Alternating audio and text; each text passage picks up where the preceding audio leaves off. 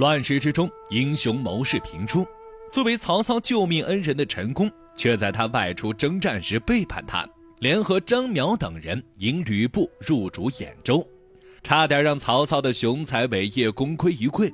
那么，陈宫为什么会在背叛曹操后，在众多枭雄中选中吕布，而不是素有贤名的刘备呢？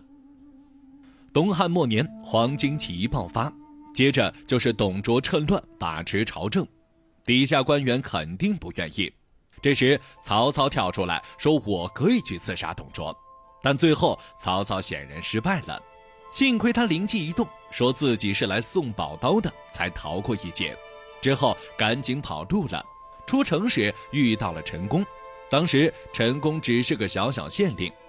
最开始是想要抓他拿赏金的，但后来两人相谈，发现曹操是一位忠义之士，认为跟着他可以光复汉室。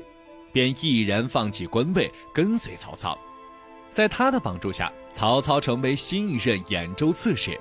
但曹操却没有对陈宫进行封赏，陈宫自然是不愿意的。又因为彼此双方观点不同，因此在曹操去攻打徐州时，陈宫劝说张邈等人背叛曹操，引吕布进兖州。因为之前曹操杀边让的事情，让张邈一直记在心里。就怕哪一天他会听从袁绍的话杀了自己，再加上他自己也是有野心的，所以最后同意了陈宫的说法。因此，曹操前脚刚出城不久，吕布后脚就进兖州了。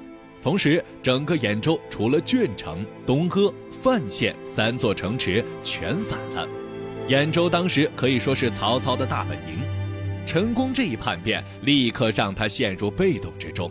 他赶紧从徐州赶回来击败吕布，其后陈宫与吕布两人前往徐州投奔刘备，但到这里两人也不安生，在刘备去攻打袁术时，趁着徐州只有张飞一人守城，他们发兵叛乱，趁机攻占了徐州。刘备被袁术击败，向吕布求援，吕布也恼恨袁术之前说话不算数，因此把刘备迎回来，让他当豫州刺史。公元一百九十六年，吕布手下郝萌等人在袁术的怂恿下发动叛乱，攻打下邺，但因高顺等人及时救援，所以吕布并没有太大损失。在这次叛乱中，陈宫也参与了，但吕布因为他是自己的一员猛将，没有追责。公元一百九十八年，吕布再次与袁术结盟，派高顺、张辽攻打刘备。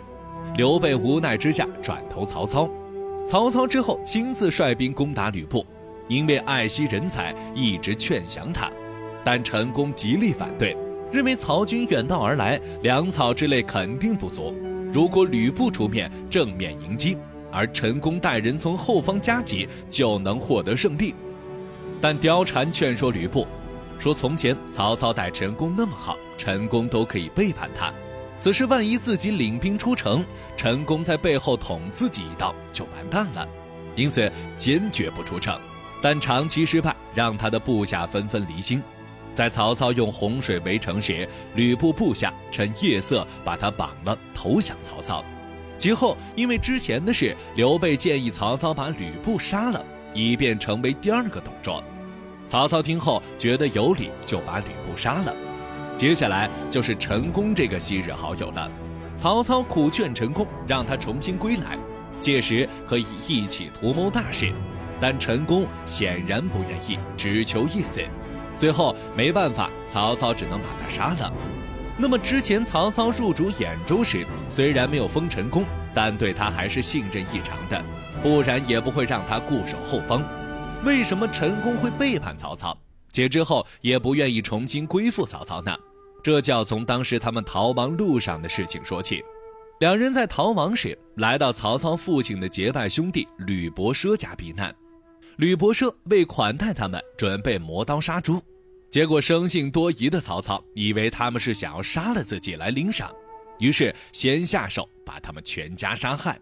后来看到旁边被捆的猪时，自然知道他们杀错人了。其后，吕伯奢买酒归来，为避免事情败露，曹操干脆把吕伯奢也杀了。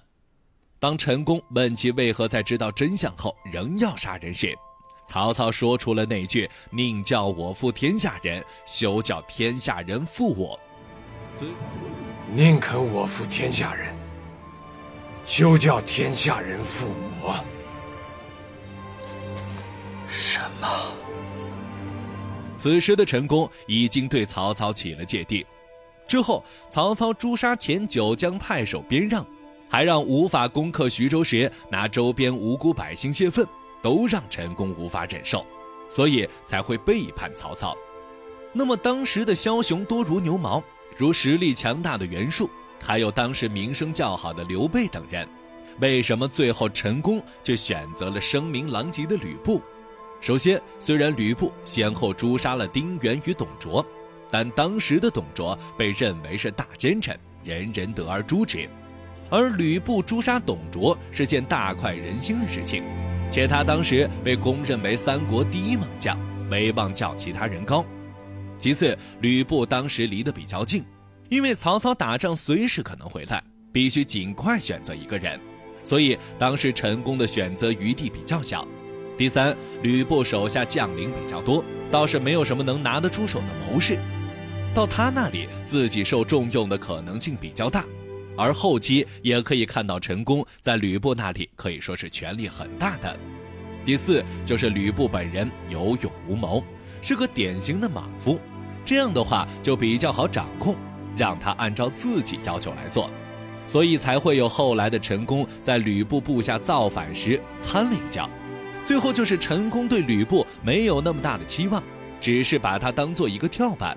期望将来能够另遇明主，或者自己做一番事业。他不选有雄才大略的刘备，则是因为看不上。当时的刘备手下才只有几千人，还在公孙瓒门下，在众多枭雄中并不起眼。当时的袁术是个不可靠的人，袁绍虽然离得近，但与张邈有仇。其他人不是离得远，就是陈宫看不上，所以最后选择了吕布。而吕布死后，陈宫却宁死不愿重投曹操。曹操是个很恋旧惜才的人，但陈宫却拒绝他的招揽。昔日两人就因为彼此不和分开。此时的曹操已经成为一方豪强，只会更加不符合自己的要求，两人终究走不到一起。陈宫此时赴死，也是为了保全自己家人的性命。陈宫可以说是个悲剧人物，他想在乱世中有所作为。先后投奔曹操与吕布，但都没有很好的下场。他沉浸在自己的理想世界里，自己又没有足够的能力来完成，最后只能结束自己的生命。